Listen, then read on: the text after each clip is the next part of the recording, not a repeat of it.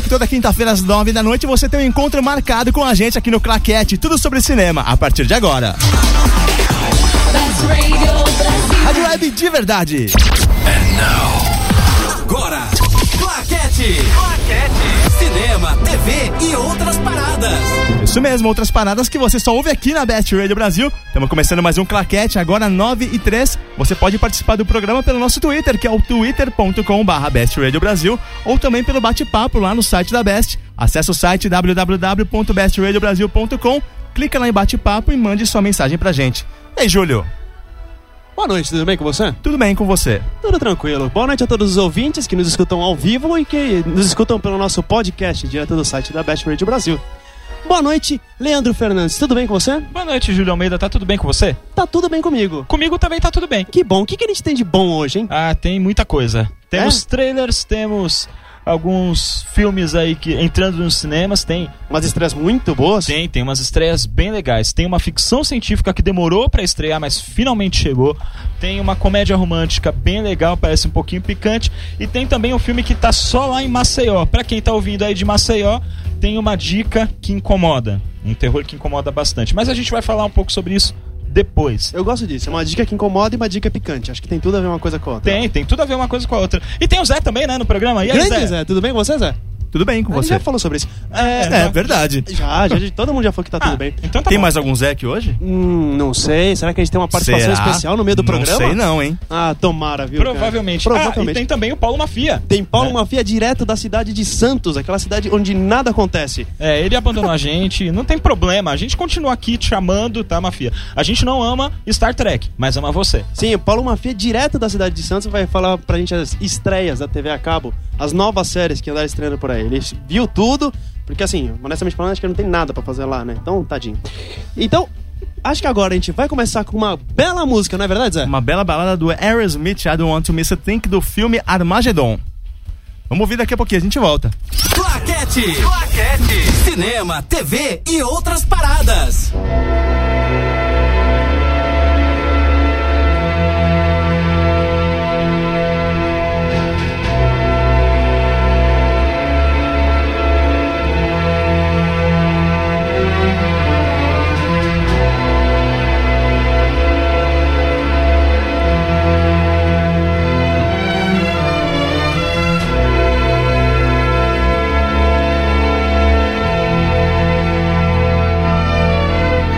I could stay awake just to hear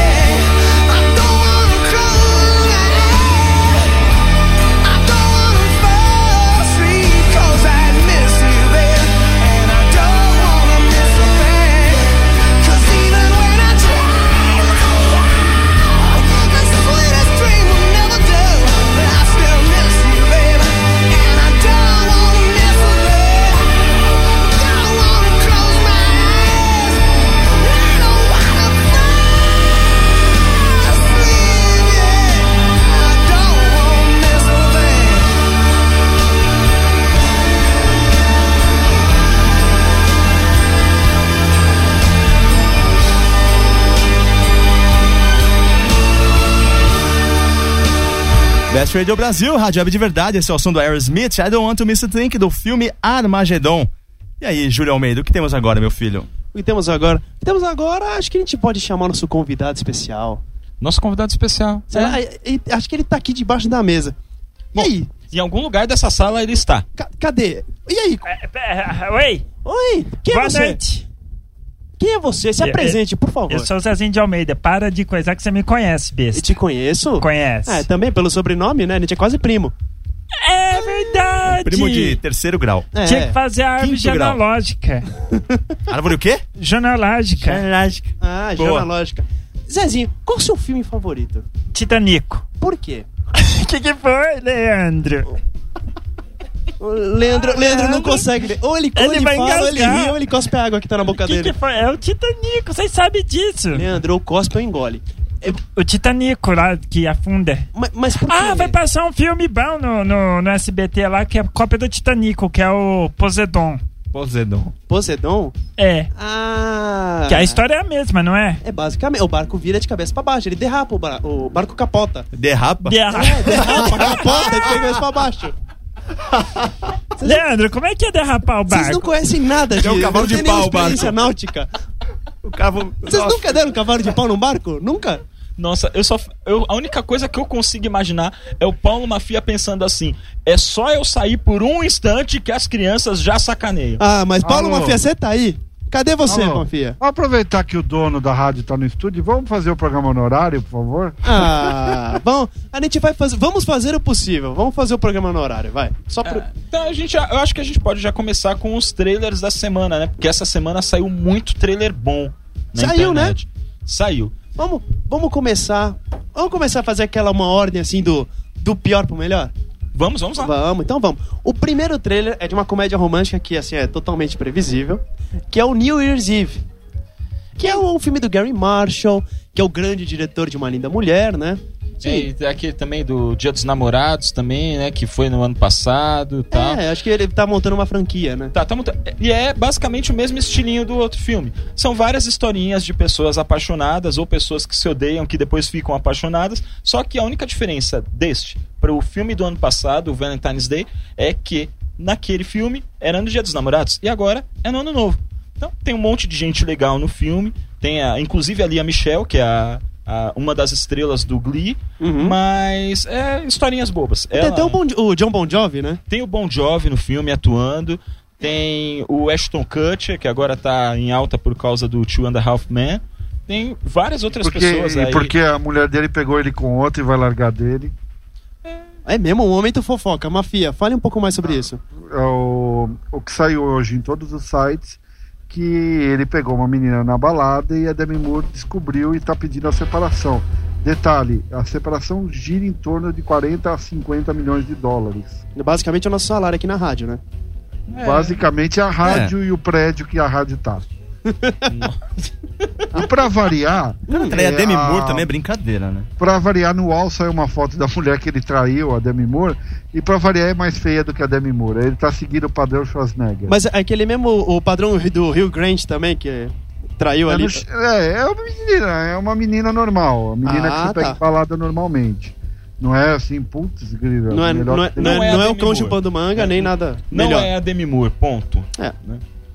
É, mas enfim, o filme em si, o New Year's Eve, parece ser muito mais do mesmo. O, o trailer já Só- conta só, a história Só pra completar a toda. informação, Opa. desculpa. Só pra completar a informação, e é um momento pior pra ele ter arranjado isso, porque passou ah, o que eu li essa semana em todos os sites americanos, que passou o negócio da estreia, ah, a Half- e eles perceberam que a Half Men voltou pior. O- Eles não sabem se vão conti- eh, conseguir o- manter os índices de audiência. O seriado corre seríssimos eh, Riscos. de cancelamento. E, e, essa, e esse escândalo aparece na pior hora possível, né?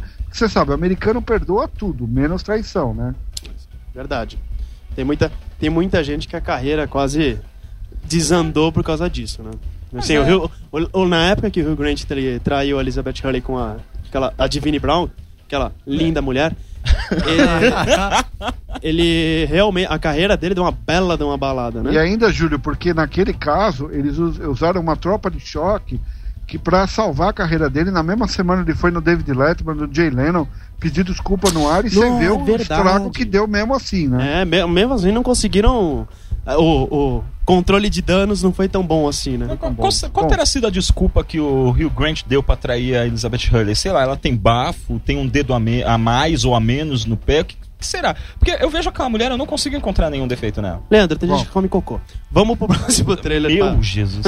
E você sabe vamos que em. Los Angeles, o lugar onde ele pegou ela, é meio ponto turístico hoje. Quando eu, eu fui, alguns meses depois, e você passa com aquele ônibus, o pessoal fala, o, o guia fala, ah, é aqui o lugar onde o Grande foi preso, virou meio Ponto turístico, né? É, vira, ganharam mais um ponto, né? Então, próximo trailer é um trailer que, assim, também é mais um daqueles bons e velhos trailers que se você já vê o filme inteiro de uma só vez, nos dois minutos de trailer, que é o Man on a, Ned, Man on a Ledge, Man on a LED. que é, que assim, Olha, eu vou te dizer, Júlio, eu achei bastante interessante. O trailer parece que conta a história toda, mas ah, de repente tem alguma surpresa aí no, no decorrer, né? é, o, o trailer ele tem, a cara dele é bem assim, é o, O Sam Worthington, o Sammy Worthington, que é o astro do Avatar. do Avatar, de Seminador do Futuro 4, ele está como se ele estivesse tentando cometer suicídio, porque na verdade ele foi acusado de roubar um diamante. É, ele era um, é um ex-policial, um ex-policial.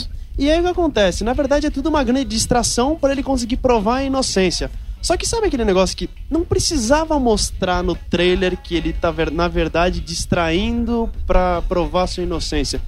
Já deixava isso pro filme, não conta já o mote principal do filme. É, poderia muito bem deixar subentendido ou, alguma coisa do gênero e não mostrar muito, é, muito né? Não, e Mostrou o- muita coisa o E trailer. o pior é que ele é bem aquele. De acordo com. Você sabe que o. Como o filme vai acabar e você sabe que o trailer mostra o final, justamente por causa das mudanças de roupa do, do personagem durante o trailer. Você já percebe na cara como o filme vai terminar. Assim, É, mas mesmo assim parece ser um bom filme. Parece ser um filme bem interessante pra você assistir num sabadão, no cinema, comendo muita pipoca e beleza, sabe? Parece- eu, eu pretendo assistir, parece ser legal. Não te incomoda, né? Vai entrar na Não. nossa maratona? Provavelmente.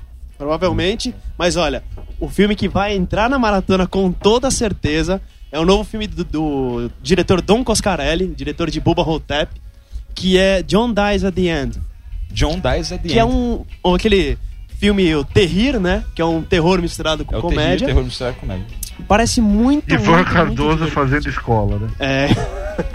É bem por aí. E esse filme parece ser. Aliás, parece ser um pouco mais normal do que o Buba Hotep, né? Com certeza. O Bubba Hotep, para quem não conhece, é um filme de é um filme de terror também misturado com comédia, de humor negro.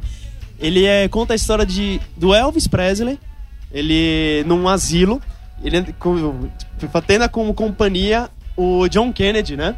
Interpretado pelo Ossie Davis Jr., que tem uma o que tem uma grande característica, que ele é negro. Então, na verdade, ele fala que ele é o John Kennedy, que ele mesmo fala, teve a pele tingida, né?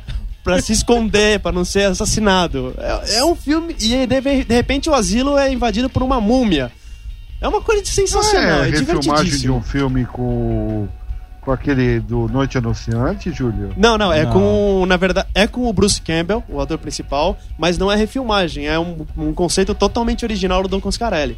É. E esse filme, o John Dies at the End, ele traz uma história um pouquinho mais normal, mas ainda assim ele é bem esquisito. E tem uns nomes bacanas no elenco. Tem o Paul Giamatti, tem o Clancy Brown, que é um coadjuvante de luxo em vários filmes de terror. tem o Doug Jones, que fez o Hellboy. Doug Ele- Jones, que só, só. Acho que é o primeiro filme que ele aparece sem maquiagem, né? Exatamente.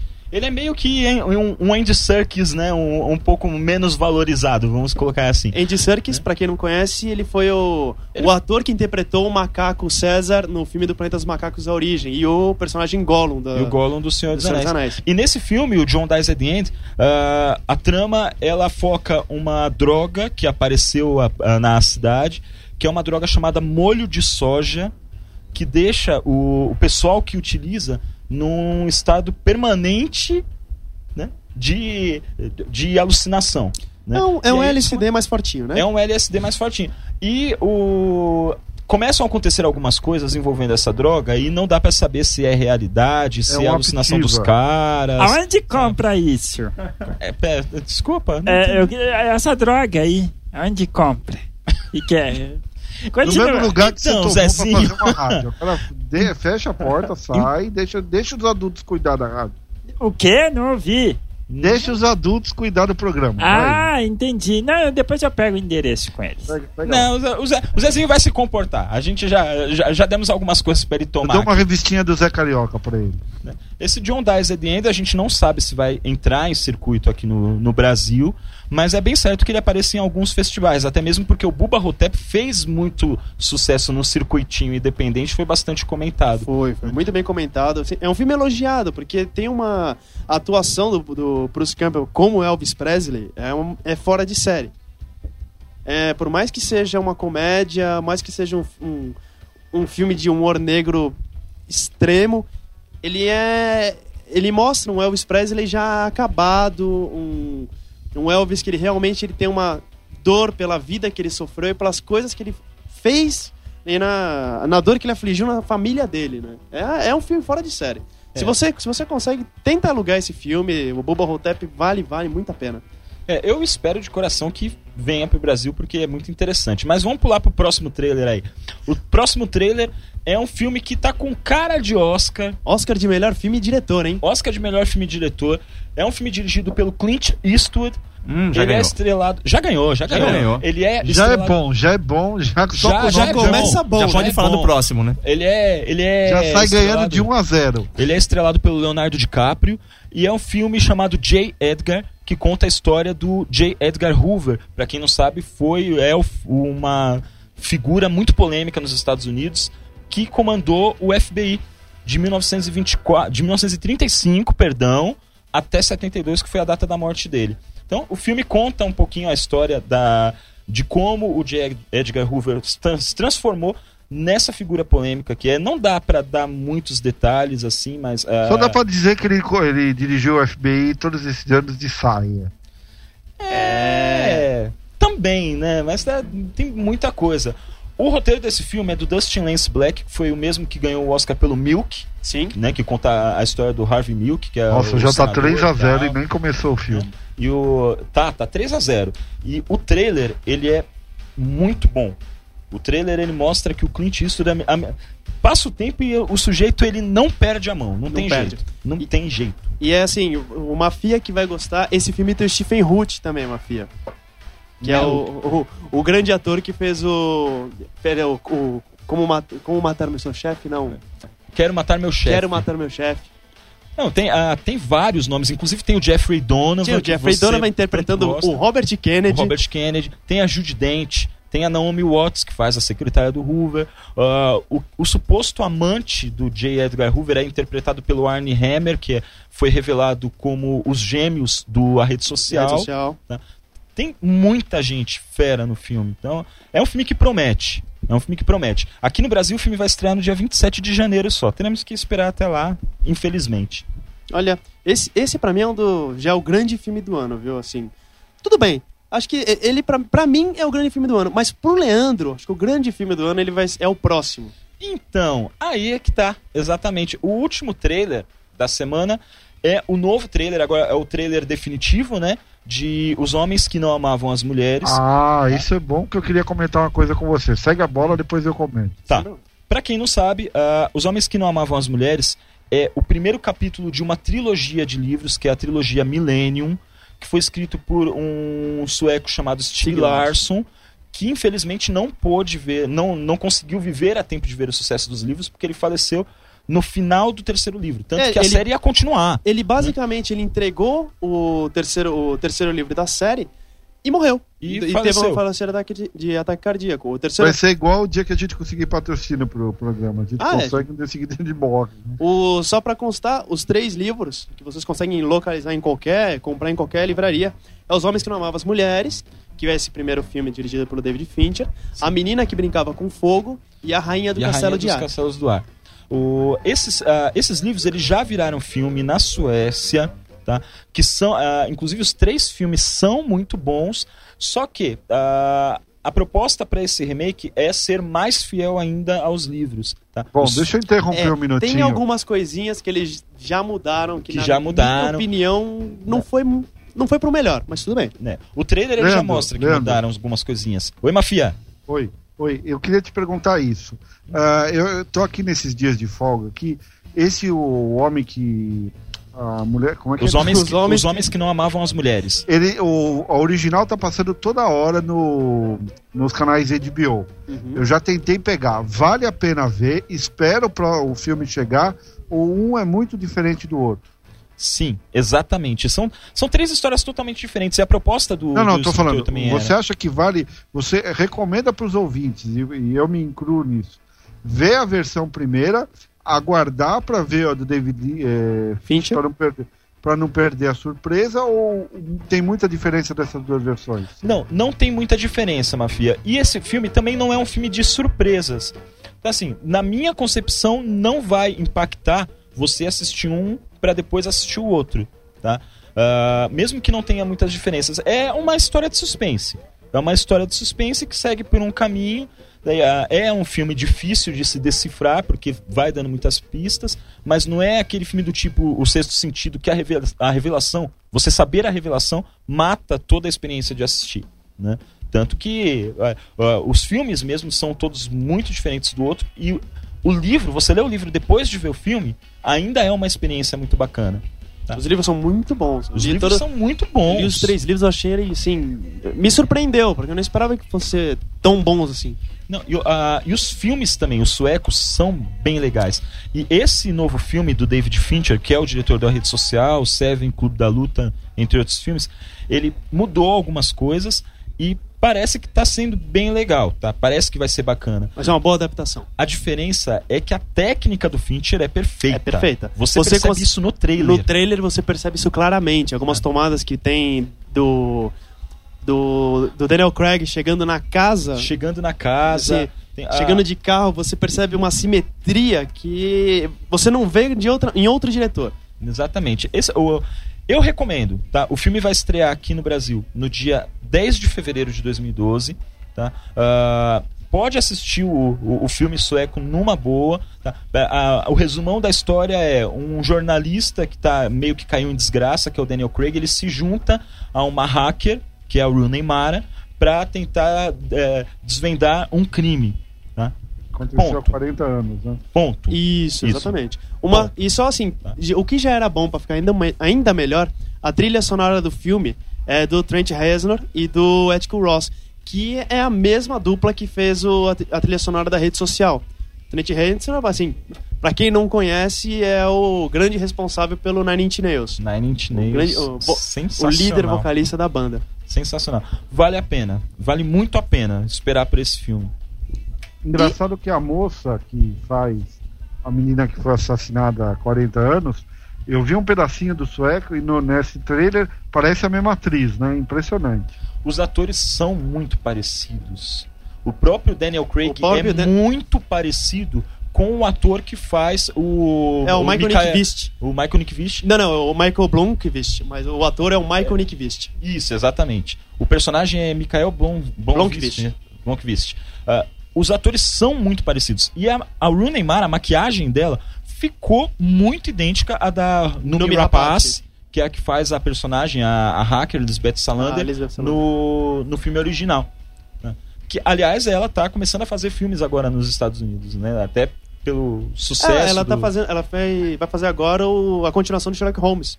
Sim. sim. Então é isso. Esses são os trailers da, da semana.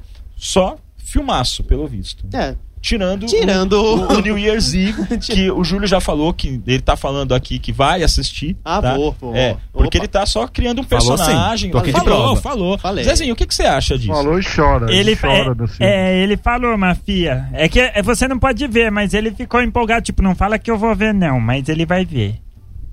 Ele chora em trailer, em propaganda de cigarro. amigos, vamos fazer o seguinte, corta o micro... ah, não, eu choro também. No, no Titanic, quando termina, eu choro. Lá que o Jack morre. Eu acho que é o ótimo? Titanic é realmente é muito bom, viu? Não, e, mas e como é- é que é é- o nome da continuação do Titanic? Poseidon. Ah, que- Poseidon. Poseidon, você sabe que tem o Titanic 2, um filme B aí que tá rodando. Não, Ah, é? o, não, o Titanic 2 existe Tem mesmo. pra alugar? Tem, você, assim, é que no Brasil ele se, acabou se chamando Titanic 2. É, Como por que resgataram o Mas já Titanic, passou será? no SBT, eu acho. Uma vez. Pela primeira vez Pela na primeira TV. vez na televisão Não, brasileira. Por falar em Titanic 2, eu acho que o mais sensacional foi aquele trailer fake que andou, que andou correndo pela internet há um tempo atrás, que era justamente o trailer do Titanic 2, em que eles resgatavam o Leonardo DiCaprio congelado do fundo do oceano. Descongelavam ele. Ele, É, ele vira descongelavam, América. ele revivia e o filme mostrava a, a tentativa de adaptação do Leonardo DiCaprio Nossa. aos dias de hoje. Esse trailer Igual ainda aquele filme do Stallone, existir. o Demolidor, acho que é. É bem... Descongelam ele, é, É bem maravilha. Olha, mas assim, uma, só uma curiosidade mesmo, tá? O, o Titanic saiu aqui, no Brasil, saiu como Titanic 2, que é um filme que foi feito pra televisão em 1996. Que era com a com a Catherine Zeta-Jones e o Peter. Gallagher, só com atorzão. É, que na verdade era um filme pra TV, É. né? É um filme É, pra TV. antes da estreia do Titanic original, né? Foi, ele foi que feito antes do Titanic original, É. não tinha vindo pro Brasil. E no Brasil saiu como Titanic 2. É, Bom, lógico, já que a gente tá era um falando de pré-Titanic, Titanic, né? É. eu recomendo, quem quiser ver um outro filme sobre o Titanic, é só, só o Céu como Testemunha. É um filme feito na década de 60, muito bom sobre o Titanic também. É, é documentário? Não, é um filme clássico que chama Só o Céu como Testemunha. Ah, legal. Eu- eu- o documentário é bonito também. Eu choro lá na hora que a vovó deixa cair o. Não, não. o Ah, não, isso aí é o filme mesmo. afunda- É o filme Aquele mesmo. documentário que você viu que tudo afunda é um documentário sobre as obras do- da Copa do Mundo de 2014. Ah, Ah. tá explicado. Agora faz total sentido. Eu acho que Tem eu sei- música nesse programa? Por incrível que Sempre. pareça, tem, né? Zezinho. É uma rádio aqui, né? Zezinho. Tem que ter Zezinho. música. Zezinho, quer apresentar a música? Fala, Zezinho. Cadê? É. The Walforce Heroes. Muito bem. Traduzindo, precisa traduzir ou vamos ouvir? Precisa, traduz, vai. Wallflowers, Heroes do filme Godzilla. Claquete. Claquete. Cinema, TV e outras paradas.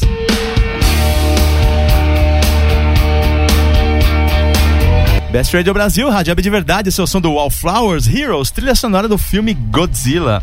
Certo, Júlio? Lembrando que Twitter hoje, hein? twitter.com.br Best Radio Brasil. O ouvinte pode participar do terceiro bloco escolhendo o tema. Ou lá pelo bate-papo da Best, bestradiobrasil.com, só clicar lá em bate-papo. E lembrando também que Godzilla é um filme bem nhé, Bem, Nhé. nhé, mas com uma trilha sonora fantástica. bem legal, bem legal. Além, de- além desse, tem um, aquele cover do Cashmere, tem o... Tem Jamiroquai, que é Jamiroquai, sempre legal. Sempre divertido. Sabe, é, é incrível, né? A trilha sonora do filme é melhor que o próprio filme. Animal, né? Animal. Bem, esse é o segundo bloco, vamos falar das estreias dessa semana, né? Das estreias, pois é. Tem estreia tanto no cinema quanto na televisão. Vamos começar com a do cinema. Vamos começar com a do cinema. São três pequenininhas. Começar com É, também da melhor pro pior, como você quer fazer dessa vez? Ah, olha, eu acho que os três são bacanas, Hã? Cada um de acordo com o seu gênero. Então, vamos começar pelo Amizade Colorida. Amizade Colorida. Amizade Colorida é uma comédia né, ah, dirigida pelo Will Gluck, que é um diretor de seriados, e o primeiro filme dele foi A Mentira, que é um filme pouco conhecido aqui, mas que fez bastante sucesso lá nos Estados Unidos. E esse filme, Amizade Colorida, conta a história de um casal de amigos, que é a Mila Kunis, do Cisne Negro, e o Justin Timberlake. Cisne Negro, aliás, muito bom, hein?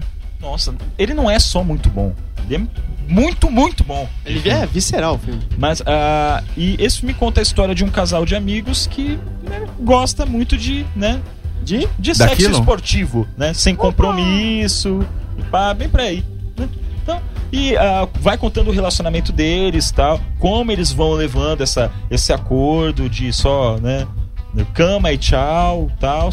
E, mas provavelmente Cama e o quê? Cama e tchau. E tchau. Cama, Ótimo. beijo e tchau. Né? Hum. Tipo, não quero saber o seu nome. Né? Mas lógico que durante o filme alguma coisa aí vai acontecer e essa história vai mudar. Esse filme está recebendo muitos elogios lá fora. Tá? O pessoal fala que é bastante divertido e que tem uma história muito oportuna. Ainda não assisti, ao contrário dos outros, das outras estreias da, da semana, mas parece ser um filme interessante, uma comédiazinha sempre legal. Vamos, vamos ver, né? Vamos, vamos acompanhar e vamos ver como é que vai ser a recepção dele aqui no Brasil. O nosso segundo filme, nossa segunda estreia, vamos falar de uma da estreia que pra mim, né? Acho que é a mais legal de todas, que é a ficção científica Contra o Tempo. Contra o tempo. Que é Eu o já- segundo que eu também já vi, que é o segundo filme do diretor Duncan Jones. O primeiro filme dele foi o Lunar, um filme simplesmente fantástico com o Sam Rockwell, um show de interpretação do Sam Rockwell. E esse Contra o Tempo, ele conta a história de uma de uma digamos de um ambiente chamado o Código Fonte, código-fonte, o Source Code, Source né, que é o Code. título original do filme. que você consegue reviver os últimos oito minutos da vida de uma determinada pessoa. Aí um major do exército, o interpretado pelo Jake Gyllenhaal, ele é, ele vive esses oito minutos que é da vida de um de um cara que tá dentro de um trem que ele é atacado por um, uma bomba que ninguém sabe de onde que veio. É, ninguém sabe se é um atentado terrorista. Tudo que sabe é que daqui a, dali a duas horas outra bomba será explodida na cidade. E o que, que ele tem que fazer? Ele tem que descobrir quem foi o culpado, quem foi o responsável por colocar a bomba lá dentro. E ele só tem oito minutos. E ele só tem oito minutos pra fazer isso. Não conseguiu da primeira vez, explodiu, lá vai ele de novo pro código-fonte pra tentar novamente. Ele começa a reviver aqueles oito minutos eternamente até que coisas acontecem, segredos são revelados, Assim, enfim. é um filme fantástico. É um pra um para um segundo o, o- esse diretor, o Duncan Jones, que aliás é filho do David Bowie, Filho do David Bowie É isso que já, eu ia falar, já é tem filho do David Bowie. já, já tem credencial já por tem causa credencial. disso. Ele tá Como é que ele é tá o dois pra sobrenome? dois. O, o nome dele, repete. Duncan Jones. O Jones sobrenome é o Jones. nome do do pai deles, é o nome verdadeiro do pai deles sem ser o artístico. O David Bowie é David é, como- é o, o- é David Robert Jones. da- Isso, isso, é, é o nome dele mesmo, ele usou o pai, o nome real do pai. É, e, e é engraçado, né? Porque a hora que ele não. Ele é o filho do David Bowie, mas em nenhum momento ele usa isso pra se autopromover. É uma coisa muito. É que nem o filho do Stephen King, o Joe Hill, que nem o nome do Stephen King usa, né? Não, é, é legal isso. É, o, o cara não tá na sombra do pai. E esse aqui É nem a mesma precisa. coisa do Nicolas Cage, pouca gente sabe que ele é sobrinho do, Ele é sobrinho do Coppola. Francis Coppola, né? exatamente.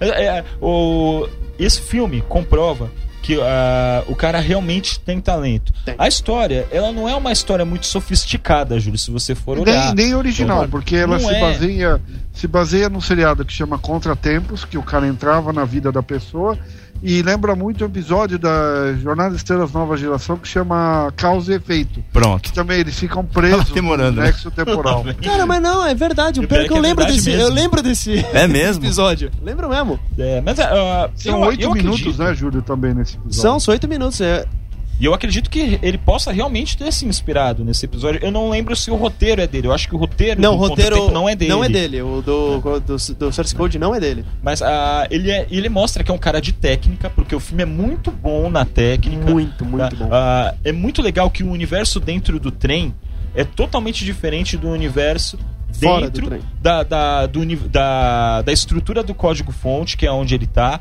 Ah, ele é um ótimo diretor de atores. A Michelle Monaghan, que faz a menina que ele conhece no trem, e a Vera Farmiga, que é uma das funcionárias lá da, da, da empresa que controla o código-fonte, estão muito bem no filme.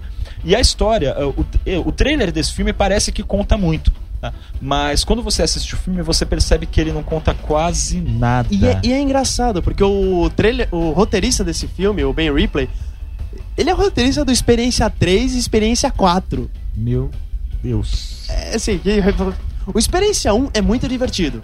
O que é o da primeiro Natasha Henstridge, né? Isso, e o Michael Madsen. Ele é muito divertido. Agora, nossa, Experiência 3, Experiência 4 é aquele filme que você dá É. vontade de pegar um martelo e bater na cabeça. É direto pra TV, né? É, É. aquele made, made for TV, né? E aí o cara vai e escreve um filmaço desse, né? Pois é, o filme é muito legal. Uh, para quem ainda não assistiu o Lunar, que é o primeiro filme do, do Duncan Jones, por favor, corra até a locadora, pega esse filme e assiste, que ele é muito interessante também. Olha, se você não achar, vai numa lojas americanas que eles estão com uma promoção lá de R$12,90. A gente não. Tem que, tem que falar esse tipo de coisa. Pronto, vai lá e resolve a sua vida e seja feliz. E depois vá assistir e vá assistir no cinema, o Contra o Tempo, que é bem bacana mesmo. Tem ah, várias cenas de ação, o som do filme é muito legal. É muito tá? bom. Muito bom. Vale a pena. Vale a pena. E tem a terceira estreia também, que é, tá estreando só em Maceió. Tá? Ah, é um filme que vale a pena falar, porque é um filme que causou muita polêmica desde que foi lançado. É um filme sérvio chamado Um Filme Um Filme Sérvio. Tá? Ah, o título dele ficou aqui no Brasil ficou Terror Sem Limites. E para se ter uma ideia da- ah, do grau de problema que é esse filme, ele só está sendo exibido em um único cinema em Maceió porque todos os exibidores aqui do Brasil se recusaram a exibir esse filme. Pesado o negócio Tá. então, hein? O filme ele é muito pesado. O título do filme é A Serbian Film Terror Sem Limites. um filme sérvio, né? Seria na tradução literal. E ele conta a história de um ex-ator pornô que ele resolve voltar à ativa depois que ele recebe uma proposta bem generosa em termos financeiros. Só que quando ele vai lá para começar a rodar, ele descobre que o, buraco é muito mais embaixo. Então essa, Sabe? então essa é a dica para todos os maceioenses que estão lá no diretos do bairro de Jaraguá e de Pajuçara. É, pra todos aqueles que têm estômago forte, porque o filme ele é muito polêmico, porque ele é muito forte. Ah, já tive a oportunidade de assistir também. Ah, a sequência final, que obviamente eu não vou contar aqui, é uma sequência que choca muito, não é para assim, para as pessoas mais sensíveis, tá? Mas é um filme que vale a pena até pela história dele. A história dele é boa, tá? independente de ser um filme muito forte. E se alguém quiser saber aí qual, é, né, o que, que acontece no final, tá? Desculpa, a única Manda um e-mail pro é- Claquete, né? O Leandro responde. é, pode até mandar um e-mail pro, pro Claquete. É claquete.bestradio.com. É isso mesmo? BestRadioBrasil.com. Eu sei o endereço. Vai, vai. Zezinho. Best ra é, o e-mail Esqueceu? claquete Ah, arroba ah, bestradiobrasil.com que beleza. Que bonitinho. Bonitinho, né? Quer dizer, o Zezinho é uma mais graça, né? Leandro, né? É, é, é uma, é uma fofura, né? Pode voltar lá pra brincar com os teus brinquedinhos. Né? Então, uh, claquete arroba bestradiobrasil.com. É isso mesmo? Exatamente. Ok, desculpem a minha falha. Manda um e-mail que a gente conta o que, que acontece no final. Eu vou contar, inclusive, pro Júlio aqui no intervalo, Não porque fa- o Júlio está Não. louco pra saber. Não, não, é incrível. O Júlio já sabe, já fez até, viu? É... Nossa, eu acho Eu- que depois é. dessa é melhor a gente passar para as estreias na TV. Não, tudo bem. Eu não falo mais nada. São 22 programas e você ainda nem decorou o e-mail do programa. É, Desculpa nossa, por ter assim, nascido. não. Eu espero... Ô, Júlio, eu espero dá. que um dia você consiga me perdoar por essa falha tremenda. Tá? Tá bom, um te dia. perdoo. Ok. Vamos agora partir para as estreias de televisão. Paulo Mafia, nesse momento que ele tava lá na cidade de Santos, você assistiu quase tudo que, que estreou na televisão, na TV a cabo, né, Mafia? As principais estreias Beleza. da, da TV, porque essa, essa semana tá sendo a semana da- das estreias na TV americana. Mafia, o que, que você recomenda pra gente? Viu alguma. ah, o que, que Olha, você viu de, muito novo, bacana? De novo, eu- o Panam, que é uma série que eu preciso voltar aqui, porque eu tinha aberto. Bom, vamos fazer o outra- seguinte, Mafia. Segue aquela Come- lista, vamos lá? começar pela, por, uma, por uma listinha que foi combinado e coitado do Leandro, ele não tava sabendo. A gente, a gente ensaiou, desculpa, Leandro, a gente se deixou de fora. É, eu sou assim mesmo.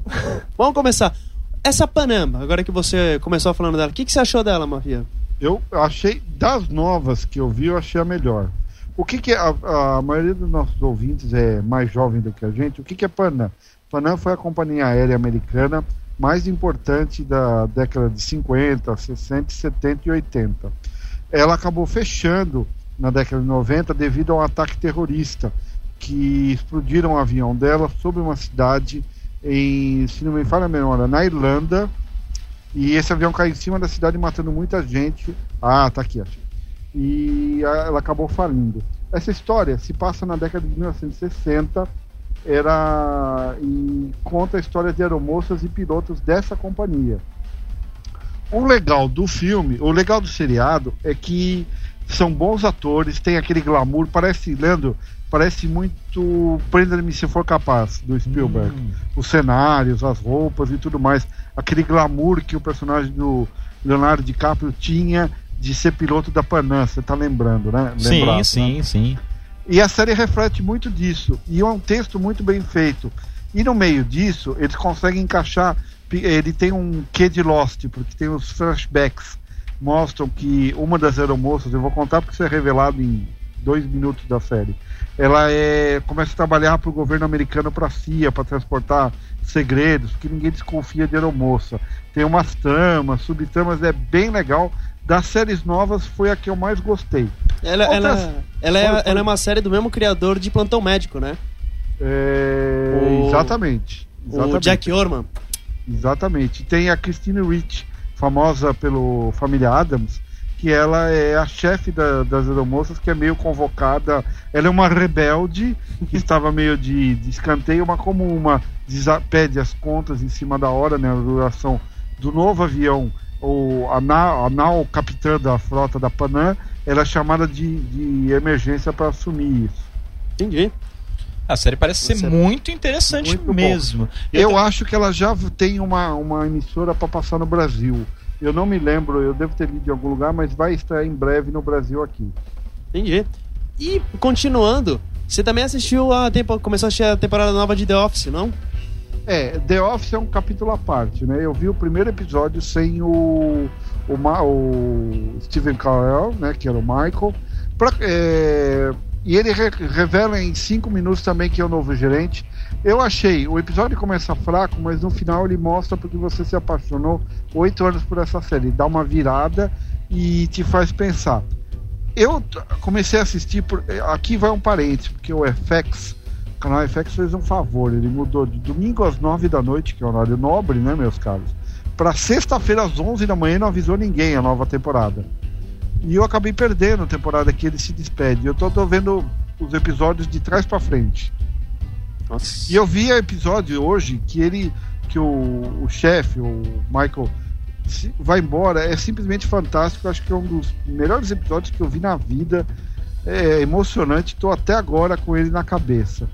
É, outro também que voltou e voltou muito bem é o Family Guy, que é uma família da pesada. Eu vi também. Ele vinha com algumas temporadas muito, sim, muitos altos e baixos, mais baixos do que alto. Mas esse primeiro capítulo é, Júlio, é daqueles dos nossos tempos matador. Sobra até, tem piada até com o tio Patinha, pra você ter uma ideia. Opa, excelente, já gostei. O, E o Terra Nova, né? e o Terra É, Nova, né? O que, que você achou do Terra Nova, Mafia? O que, que eu achei do Terra Nova? Vamos assim. Primeiro fale o que, que é Terra Nova, enquanto eu vou procurando o textinho. Deus do céu. É, não. É, Isso, isso quer combinar as coisas. Terra Nova é uma nova série produzida pelo Steven Spielberg. Ele Tá, achei, achei. Já É achou? uma- já achei. achei. Olha, vai lá. É produzida pelo Steven Spielberg, mas é aquele negócio. É produzida, ele olhou acho que meia hora o roteiro e assinou o nome dele. Mas o principal produtor é o Brandon Braga, que foi o cara que criou Star Trek Voyagers depois foi um dos principais comandantes do 24 Horas na sua fase final, nas suas três ou quatro últimas temporadas. Olha, Júlio, primeira boa notícia. Hum. É melhor que Fallen Sky. Ah, É, É a primeira boa notícia do dia que ela é, é melhor. Ela tem. Muita gente meteu o pau nela na net, mas eu, eu, eu olho pro outro lado. Ela vai passar na Fox, é um, ela tem um orçamento gigantesco. Então o roteiro dele tem que ter clichê para atingir todos os tipos de público. Tem a família, tem aquele negócio de unidos venceremos e tudo mais. O que acontece? Em 2149, a Terra está a caminho da destruição, aquela coisa bem anos 80, uhum. é, só que com a poluição. E eles conseguem uma fenda no tempo e que leva no para 64, 84 milhões de anos atrás. E formam, começam a formar colônias humanas que nesse lugar, porque não, a Terra esgotou todos os recursos naturais dela. O interessante é que eu fiquei assim, mas como é que eles vão para o passado e vão alterar? Porque tem vários livros que falam sobre isso de ficção científica. Não tem, eles vão para uma outra realidade. É aí que está a grande charme da seriado. Porque eles até citam. Existe um livro de ficção que chama O Som do Trovão, que é do Ray Bradbury, Uhum. que as pessoas vão pro dinossauro para caçar dinossauro. E numa dessas ele pisa numa borboleta e quando ele volta pro futuro, ele mudou tanto o futuro que o mundo tá preto e branco. No episódio ele cita, ele falou, é, se eu pisar numa borboleta? Não, não tem problema, porque a gente, eles descobrem que eles estão em outra dimensão.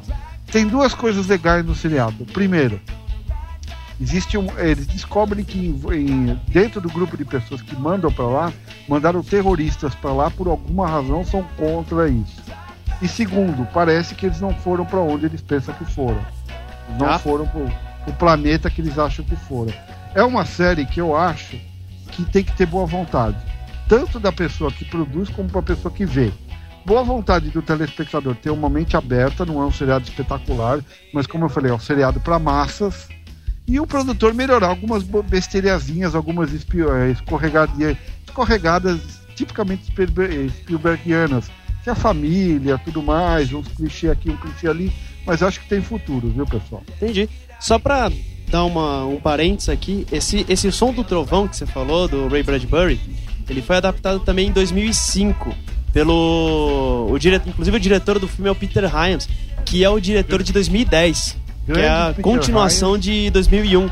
Odisseia no Grande. Peter Hyde, grande 2010, adoro esse filme. Também adoro. O som do trovão, é esse filme é ruimzinho. É mesmo? Ele quase não tem nada a ver com o conto. Não. Mas e assim, só pra já fechando um pouquinho o assunto do Terra Nova, existe qual que é a semelhança entre o Terra Nova e o Elo, e o Elo Perdido? Lembra daquela série de televisão velha? Sei, Kochaka. Kuchaka. Qual que é a semelhança? Alguma assim? Quase nenhuma. Ah. Droga. Então vamos partir pra próxima estreia. Que é o Playboy Club. É, esse decididamente é flop. É flop? Eu aguentei ver 10 minutos, desliguei e aí eu já li que é, a crítica foi mal, a audiência tá mal e parece que vão cancelar no quinto episódio. Você leu e É descobriu uma- que não foi o único, né? É, é uma série que se passa na mansão Playboy no seu auge. Só que ela começa a pegar muito pela exploração da mulher, não pega o que representou. A meninada que está nos ouvindo pode achar estranho o que eu vou falar. A revista Playboy, quando ela surgiu nos Estados Unidos, além das mulheres nuas, ela tinha um poder de contestação. De um, o criador da Playboy era um cara que sempre pregou a liberdade de expressão, a liberdade política. Então, ela foi uma, além das mulheres nuas, a Playboy no, no seu início americana, ela, ela foi uma, uma revista de contestação política, que as pessoas falavam que queria numa sociedade que era absolutamente esganada do eh, puritano e não podia falar. Isso não reflete na série. As mansões Playboy iam a elite do pensamento americano na década de 60 e 70. Quem não tinha ah, esse ar de sacanagem que hoje tinha, lógico, tinha as coelhinhas, era um status, mas iam lá para falar, para discutir os problemas dos Estados Unidos. Era uma época de guerra do Vietnã e tudo mais. E a série em nenhum momento reflete isso. A série reflete a mulherada. Ela- ele com a ele série pega justamente o, o ponto me- o ponto o menos interessante, né, da história da, da revista Playboy. Num- num- eh, na mão de um, por exemplo, uma série dessa na HBO teria um conceito totalmente diferente. É, isso, é- isso que isso que realmente deixa a gente triste, né? Porque ver uma coisa com potencial ser tão E vamos falar de Fringe? leviano. Vamos falar da estreia da quarta temporada de Fringe, que eu também Onde assisti. Peter B. Ah, você viu? Eu vi, opa. Onde está Peter B? O que você achou, Júlio? Eu Você achei, eu achei, um eu achei muito, muito boa. Já, ele já Você não achou um- uma refilmagem do piloto de propósito? com certeza, porque que na verdade você tem, você tem que reexplicar um pouco, porque que na ter- no final da terceira temporada de Fringe, um dos personagens principais, que é o Peter Bishop, interpretado pelo Joshua Jackson de Dawson's Creek, ele simplesmente deixa de existir. Ele some. Zezinho, imagina que se você de repente deixasse de existir. Eu não. É, é, como? Assim, Desintegrar? Você, não, você nunca existiu. Nunca, existiu. Nunca nasceu. E como é que é Então, isso? Por causa disso, Zezinho, o universo todo em sua volta muda por causa disso. Uni- todo, todo, toda a história, tudo que você. É mentira? É, tudo que É vo- Matrix. Não, não é. é um pouco pior. É. É um pouco É melhor. pior. É, pouco a, a série ela consegue. É um pouco pior, assim, em situação. E melhor enquanto ro- televisão, enquanto roteiro. É. Ela, é, ela consegue fazer com que esse personagem que deixou de existir, ele influenciou a vida de todo mundo da série. é. é, Esse personagem então seria um conceito. Exatamente. É, eu sou inteligente. Exatamente. Nossa, essa foi, Essa, é- essa foi bem profunda. Olha, Você viu? É. Bo- bacana, Zezinho. Esse- então, ele, como ele deixa de existir como conceito, É. uh, utilizando a sua, sua expressão, Sim. ele. as- os- você percebe que os personagens, os que estavam. Alguns personagens, como por exemplo a Olivia, a personagem principal, que ela era uma personagem fria no começo da série. Ela muda. Ela, ela volta e ela foi amaciada pelo Peter. Amaciada. É, amaciada. Não é É. amassada, é amaciada. Não, Amaciada. entendi, gente. ela, ela começa a ficar mais alegre pra vida, sorrir mais, como o Peter Bishop fala mesmo na série. É. Ela volta às origens dela, volta a ser aquela mulher fria, aquela mulher séria. Que legal. E que e, e, assim, como a série ela, na verdade passa em dois mundos, a Olivia B do, da, da Terra 2, né? Hum. Ele, ela é uma Olivia feliz, que sorri, que é brincalhona, tudo. E aí você consegue ter um contraste muito bom entre os dois personagens. Eu, eu assisti, é, acho que um ou dois episódios de Fringe no SBT. Que, é, que, é, que temporada que tá no SBT? No SPT Mafia? Parou. No SBT, como tudo, passou poucos episódios e eles cancelaram. Mas é, no Submarino, Zezinho, no- aí do lado da rádio, na FENAC e tudo mais, você encontra as duas temporadas em preços bem legais. Ah, legal, bom A saber. Warner fez uma promoção legal. Deixa eu só para encerrar esse programa, que ainda tem um terceiro bloco. Uhum. Ô, Júlio, você, Manda. como todo fã de Freed, acha que vai surgir um terceiro universo? Eu acho que nesse episódio há dicas. Eu acho também, viu? Tem muita coisa ali que não pertence nem a uma, nem a uma terra, nem a outra, que só pode ter vindo de uma terceira. É. O, o duro, o triste, é que um- uma série de, com roteiro de tão alto nível é, não chama audiência. Possivelmente esse deve ser a última temporada deles. É bem Olha. provável. Então, acho que, quem sabe, né? Talvez eles sejam aqueles cinco fa- tempora Estabilizou, quatro né? temporadas e um filme. eu, eu vou fazer uma pergunta idiota. Ah, nenhuma pergunta é, é idiota, ela só é mal formulada. Temporada, é, seriado tem, tipo, prazo de validade? Ah, com cinco temporadas já Tem, cansou. tem. Algumas Belíssima sim. pergunta, Algu- Zezinho, belíssima pergunta belíssima mesmo. Algumas É, têm. existe, existe, dependendo do seriado, é, existe um prazo de validade. Por exemplo, de humor, eu acho que dependendo da série, uns 4, 5 anos tá bom. Esse tipo de série, de ação ou drama, eu acho que ela tem um prazo de validade maior. Deixa eu contar uma historinha pra você, ô Zezinho. É. Existia um seriado na década de 80, muito famoso, que chamava Happy Days Ah, que era um sucesso nos Estados Unidos. E um dia eles esticavam sempre, fazendo, vamos fazer mais uma temporada tudo mais lá. Fizeram um e vai acabando as ideias, lógico. Fizeram o personagem, o principal Alfonso, num episódio surfar no tubarão. ah. E a partir desse, puta, os fãs ficaram revoltados, que ideia de louco. E a partir desse dia a série despencou e É. acabou cancelado.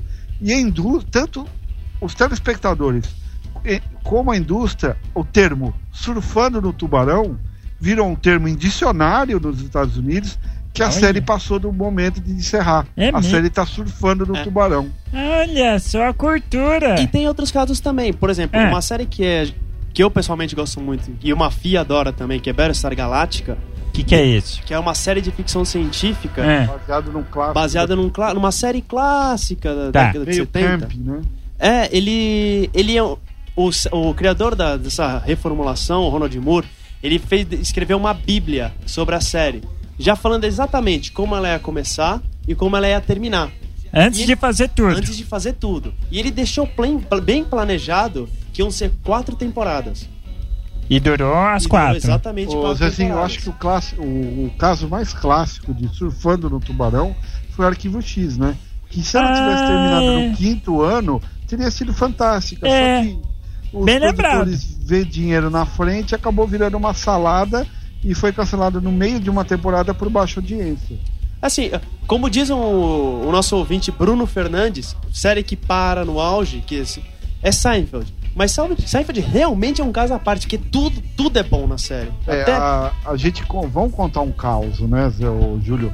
Há um mês atrás a gente estava na casa do nosso amigo Paulo Martini, era umas 11h30, tinha nada para fazer, a gente tinha jantado e vamos ver alguma coisa. E passou um episódio de, de Seinfeld, um episódio que tem mais de 20 anos e a gente riu e como se fosse feito agora, Zezinho. É, é impressionante.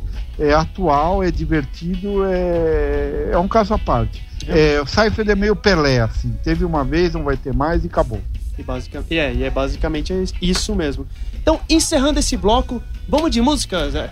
Vamos de música agora. Peraí, deixa eu Opa, cortar a opa, música. opa. Eu quero. Corta Eu quero. Corta. Júlio, pode ir com calma que hoje o Zezinho ele, ele assina o livro de ocorrência. Oh, que beleza! Ó, só pra tua informação, Mafia, eu tinha um programa na rádio, eu perdi, viu? Sei, mas o seu, assim, o seu assinatura vale por mais, meu amigo. tá bom. A Você gente... vai ter almoços com, com os diretores da rádio. Você é. Aham. É, você, você é Tá, família É tá. VIP, né, Mafia? É. Ele é da família. Se ele trabalhasse na rádio aí do lado da nossa, diríamos que ele é da família Carvalho. Que- que Olha é aquele-. O quê? Que honra. A, a gente, a gente vai ouvir Google Dolls, Iris. Traduzindo, Google Dolls Aires do filme Cidade dos Anjos. Vamos lá. Claquete! Claquete! Best Radio Brasil. Best Radio Brasil, Rádio Web de verdade, é o som do Google Dolls Eyes aqui na Best Radio Brasil. Julião, o que, que temos agora, meu querido? Agora nós temos aquele bloco do ouvinte. O bloco onde os ouvintes eles passam um tema e a gente simplesmente vai e obedece, né? Muito bem. O- a sugestão desse programa foi a sugestão da Thaís Cavalcante, ela mandou direto pelo Twitter. E a sugestão dela foi um tema bem, bem legal, meu bom amigo Leandro.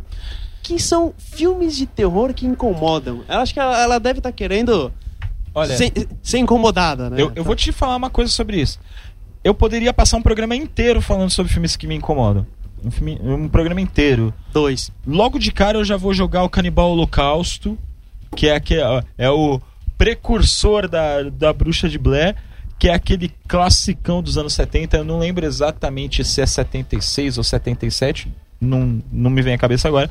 Mas é um filme que ele é um mockumentary, para quem não sabe o que é um mockumentary, é um falso documentário. Ele não é um documentário, mas é rodado como tal, para parecer o tal, né? Que conta a história de um grupo de documentaristas que se embrenha numa selva lá e eles de repente são encontram uma tribo de, né, de o que seria aborígenes, só que eles descobrem que os caras são canibais e são devorados em frente às câmeras, né?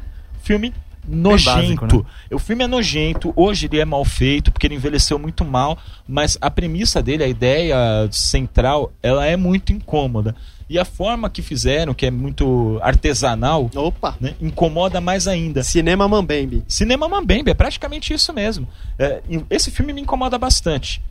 Tem vários A outros. gente tem também. A, a gente tem Carrie, a Estranha. Carrie é Estranha. O clássico do Brian De Palma, o- que é uma adaptação de um, de um livro do Stephen King com a Cissy Spacek, o filme, que é a história de uma garota, ela é uma garota feia, que todo mundo simplesmente esculacha a garota o filme inteiro, e ela, na verdade, ela descobre que ela tem poderes telecinéticos e ela, depois de ser, digamos, incomodada o suficiente O numa suficiente, né? noite não muito ela, boa... ela se vinga da humanidade se vinga da humanidade. um livro chamado Crepúsculo. Não, não é Stephanie Meyer. Meu Deus do céu. Esse Carrie, esse Carrie, ele teve uma continuação pro cinema que é simplesmente um lixo, mas o original de 76 é muito bom. É muito bom. E Mas tem tem, uma refilmagem feita pra TV muito boa. Olha só. Não. Discordo. Zezinho, o que, que você acha disso? Eu não ouvi, mas o que é que vocês fizeram? Nada. que vocês Júlio, fizeram é Obrigado, ótimo. Zezinho. Ordinário. Obrigado, Júlio, obrigado, Zezinho. Júlio, você que é o maior entendido em Stephen King, Oi. o que você gostaria que você comentasse a notícia que ele vai preparar uma continuação para O Iluminado? Olha, é aquele bom e velho. Não mexe. Ele já não é o mesmo, ele já não é o mesmo, o mesmo Aqui é escritor mexendo de que tá quieto, antigamente. né? É, ele não é o mesmo escritor de antigamente. Você vê alguns livros recentes dele, são bons, mas não são aqueles clássicos que ele fazia quando mais jovem. Se você quiser ler algum livro do Stephen King que realmente lembre Stephen King antigamente, pegue os livros do filho dele, o Joe Hill. O Joe Hill, ele é uma para mim é uma grande promessa. Agora, tipo, vamos, se ele quiser, ele tá querendo escrever essa continuação, ele do mesmo jeito que ele tá querendo escrever um novo capítulo da série Torre Negra, ele tá querendo fazer muita coisa. Vamos ver se pelo menos alguma coisa ele consegue tirar do chão. É que nem o Guilherme Del Toro, quer fazer milhares de filmes, mas não faz nada. Ah, vamos ver se ele consegue. Continuando no tema, Tem um, tem um outro filme que me incomoda bastante, que foi até uma. a- até o Júlio comentou aqui agora há pouco, enquanto eu tava falando sobre o, o Canibal Holocausto, Hum. mas que eu vou ser obrigado a tomar esse filme dele, porque esse filme também me incomoda deveras, que é o Saló, os 120 Dias de Sodoma, que é, foi o último filme dirigido pelo ah, extremamente polêmico Pier Paolo Pasolini, que inclusive foi assassinado logo em seguida, ah, logo depois que concluiu esse filme, Uhum. ah, que é um filme que conta a, a história de. Ele conta a fictícia República Fascista de Saló, onde um bispo, um presidente, se não me falha a memória, e outros dois representantes do legislativo, do judiciário, afim, eu não lembro bem agora o que são, mas eles re- eh, recrutam um grupo de jovens, homens, eh, garotos e garotas, só para realizar os mais sádicos desejos sexuais dele. Então o filme é dividido em vários ciclos. Então tem, ah, tem o ciclo do desejo, depois tem um outro ciclo que eu não, Lembro, tem o Ciclo da Merda, que é o pior de todos, que mexe com escatologia. É. né? É, é um filme que não dá. É, assim, você precisa ter muitos. Você precisa ter sangue de barata pra conseguir chegar até o final daquele filme. Eu não sei até hoje como esse filme termina. Eu já tentei assistir três vezes e eu não sei até hoje de que forma este filme termina. O filme é de 86, mas ele só foi liberado aqui no Brasil em 95, por aí, se não me falha a memória. Né? Ele Ele é- se vinga e escreve um livro chamado Crepúsculo. Ah, É- não, é, não, não é. Não, Mafia. Não, Mafia, não, não, não. 73, é isso? 76. Ele é de 76 e ele foi lançado aqui em 86, é isso. Isso, é isso então. mesmo. Foi liberado em Exatamente. 86, 10 anos depois. Sabe qual é? Sabe por que você nunca conseguiu chegar no final? Mesmo assistindo 13 vezes? Hum. É que são 16 jovens que eles pegam e sequestram. É, eu falei um grupo, não é isso? É, Não, eu sei, só pra ser bem exatinho, 16. Ah, tá, 16, entendi. Nossa, olha, é complicado. Esse, É, esse é, filme é muito esse fi- complicado. é- ele, é- ele é. Esse incomoda pra cacete.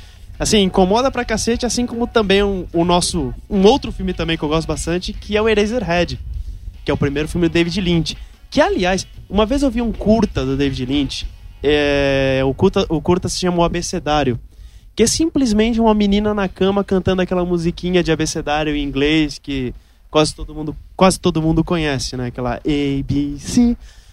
Meu, o negócio, você termina o filme e você tá chorando sangue. O curta tem 30. tem- se tiver 5 minutos é muito. Você lê- você vê aquilo e acaba.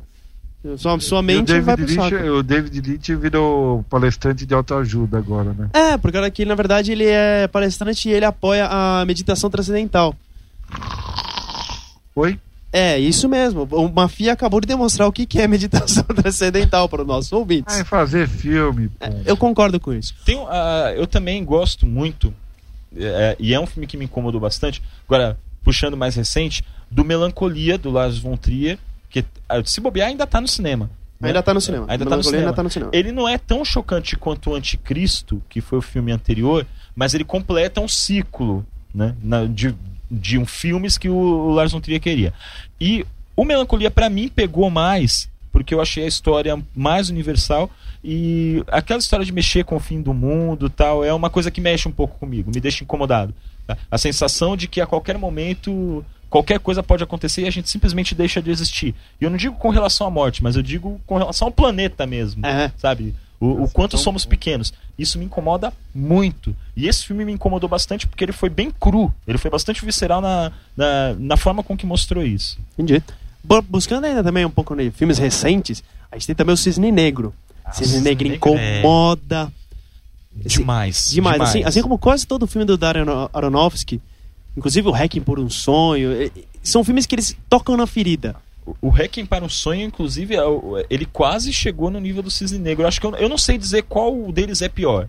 né? Você sai, você termina a sessão suado, sabe? Você, você agradece pelo, pelo filme ter terminado. Eu acho que Pi incomoda bastante. Eu também acho, Ele- mas eu acho que é mais pela técnica. É mais que pela que te- acha? não é, mais pelas cenas, é Sim. pelo pelo jeito que ele é filmado, é, é meio claustrof... claustroflo... Meu Deus. Claustrofóbico. Muito obrigado. Zé- Zezinho quer soletrar. Zezinho, sou letra. Claustrofóbico. Obrigado, Zezinho. Agora, agora eu só disse, eu não soletrei, besta. Ah, Claustrofóbico é claustrofóbico. ah. Pronto. Tá. O Zé- O Zezinho sempre com a, com a colaboração assim Não, muito o Zé- pertinente. Sempre. O Zezinho ele é um É baluarte bom, da ele- rádio. Ele é um. O arte, ele quando ah, não está no ar, ele está no, no camarim dele, que é todo de luxo, com é, banheira. Eu já tive meu camarim, eu já disse, eu perdi meu programa aqui, gente. Você, você é especial. Você Obrigado. Tem relação com a diretoria. aí. Nossa. Não sei que tipo de relação ele tem com a diretoria, mas tudo Acho que eles bem. dormem, né? Assim, Dorme na mesma na- cama. Ah, É. A gente não pode deixar de citar também ah, o Exorcista, né? Ah, muito obrigado, Leandro. Você pegou meu filme, porque ninguém ia me perguntar qual era o meu filme. Não, mas, Não, é, mas é é só você é falar. só você falar, Mafia. É só você falar, Mafia. Você é faz parte dos nossos corações. Ah, pô, Mafia, você pode virar a qualquer momento e falar um filme que te incomoda. Tipo Filme que me incomoda é Crepúsculo. a trilogia do Senhor dos Anéis. Mas Ai, meu Entendeu? Deus, começou a mágoa. ok, vamos voltar pro assunto sério. Nós vamos voltar lá. O Exorcista. O Exorcista, quer falar sobre ele, Mafia? Mafia, fale Não, sobre o Exorcista. Vou Oi? falar sobre o Exorcista e sobre A Profecia. Que é um Olha. filme que me incomoda muito, porque na época eu li, o- que eu vi a primeira vez, eu era moleque, E meu pai tinha o livro em casa, e eu li o livro e realmente é assustador, me incomoda até hoje. ó. Não, a, profe- a profecia realmente eu gosto muito do filme. Tanto Não, a eu- profecia quanto o exorcista. O, o- o Exorcista não me incomoda tanto, Ah, porque a técnica de filmagem dele é tão boa que você, de vez em quando, esquece um pouco do tema do filme e fica admirando a técnica do diretor, né? E também só fez este filme, né? Então, e eu acho. ah, não, mas tem o Operação França também, que Sei, é mas dele, depois que é ele virou reacionário, é, a mulher dele virou diretora presidente da Paramount Meu Deus. e há acusações até hoje, na década de 90, que ele usou e abusou desse, desse, dessa aproximação com ela dentro da própria estúdio, só fez bomba, é, proibiu gente de trabalhar, só os amiguinhos dele. Bom, mágoa. o, o, o Exorcista, assim, só abrindo um parênteses ainda sobre esse filme, o Exorcista 2, ele não é tão legal. Mas o Exorcista 3, que é uma continuação direta do primeiro filme do Exorcista, é, assusta é cena- assustador. Aquela cena da, da, da enfermeira no teto, né? Nossa, a cena de... As cenas que se passam no hospital são as melhores de todas. Assim, o Exorcista 3 é aquele filme que é mal compreendido. O filme é muito, muito, muito bom. Mas é- um, um mal muito mal compreendido é um, um, um dos últimos da série oficial da Hora do Pesadelo, que é dirigido pelo Rivers Craig, que ele é um filme dentro do filme, lembra? É o novo Sim, pesadelo. É o novo pesadelo, o retorno de Fred Krueger. Que é muito espetacular, legal. É, é metafísica, não tem letreiro, não tem nada, simplesmente o filme começa. Simplesmente, é, ele já começa. Não tem nada, não tem nem crédito de companhia. Que é inclusive com a Heather Langenkamp, que é a menina do primeiro filme, né? Sim. É ela É, mesma fazendo não, ela mesma É. e depois. O filme se passa com os atores na vida real deles e o Fred vai atacar os atores do primeiro filme. Aquele filme é muito legal. Agora, deixa eu só te fazer uma pergunta, até rapidinho, Mafia, eh, sobre o Exorcista. Eu não sei, o que, que você acha? O, ah, eu me impressiono muito com o Exorcista, mas o que me incomoda de verdade é a sequência dos exames na Reagan. Sim, Particularmente. e no livro, no livro original, na verdade, o Exorcista, ele é o ele é a última parte do livro. No livro original, essa parte do- do- do- dos, dos exames nela, praticamente é quase metade do livro, porque todas as barreiras que a, que a mãe dela tinha é, iam caindo até ela a- aceitar chamar um exorcista, que a filha dela estava com possessão. Então, são médicos, exames, são... no livro é muito mais bem descrito isso e é muito maior essa sequência. É, Eu acho que é isso. Eu não consigo me lembrar de mais nenhum filme assim que me pegue. O bebê de. Rosemary, mas. Bebê de É, Rosemary. o bebê de Tem um Rosemary. que é dele, do Roman, do Roman Pegg e ele com o Roman Polanski, Polanski? né? Aham. Que é o inquilino, que é um pouco mais. é no mesmo prédio, né? E, Sim. e a dança dos vampiros, porque tem a esposa dele no filme, Sim. e você sabe o que aconteceu com ela depois, e você fica incomodado com o filme. É, ainda mais porque- uma comédia. Ainda mais pra ser uma comédia, né? É, e você fica Pra quem não incomodando. Pra quem não sabe, né, o pessoal que tá ouvindo, o Roman Polanski, ele foi casado com a Sharon Tate, uma, uma atriz que fez esse filme A Dança dos Vampiros. Na época era o, o- o exemplo de beleza, né? É, né, na época era considerada uma das mulheres mais lindas do mundo e ela foi uma das vítimas do Charles Manson, foi do Manson, não foi? Charles Manson. Do Charles Foi, foi. Manson, num massacre que ele promoveu no, num sítio, era uma seita satânica e tal. dele, né? Ela estava grávida de oito meses, estava prestes a dar à luz e ela foi cruelmente assassinada em um, em um dito ritual satânico. E me lembrou um outro filme dele também, que é o Repulso ao Sexo, que é mais antigo, que é muito claustrofóbico com a Catherine Deneuve, que ela faz uma, uma garota frígida, que ela começa a enlouquecer, não consegue sair do apartamento dela e começa a assassinar vários homens. Esse Ah, filme é muito como é. legal. Esse filme é muito legal também. E, e eu acho que é isso. Acho que a Thais Cavalcante acho que ela tem uma, uma lista muito boa de filmes que incomodam. Tem, ela nem vai ouvir o próximo programa só assistindo esses filmes, basicamente. Tha- Thaís, escuta a gente, pelo amor de Deus. eu acho que basicamente é isso. Eu acho que acabou. Zezinho quer falar alguma coisa aí pra encerrar? Considerações finais, Zezinho? Boa noite. Ah. Obri- e obrigado pelo convite. Muito é, é, gostoso, é, legal. Bom, obrigado. É sempre um prazer ter você aqui conosco. Venha mais vezes. Venha mais. Leandro Fernandes, boa noite. Boa noite pra você, Júlio. Boa noite, Zé. Boa noite. Boa noite, Mafia. Boa noite, Mafia. Boa noite, meus caros. Até semana. Até semana que vem. Boa noite a todos vocês. Te encerro o claquete de hoje. Até semana que vem. Tchau. Você ouviu? Plaquete. Claquete. Cinema, TV e outras paradas. De volta, quinta, na Best Radio Brasil. Radio Brazil.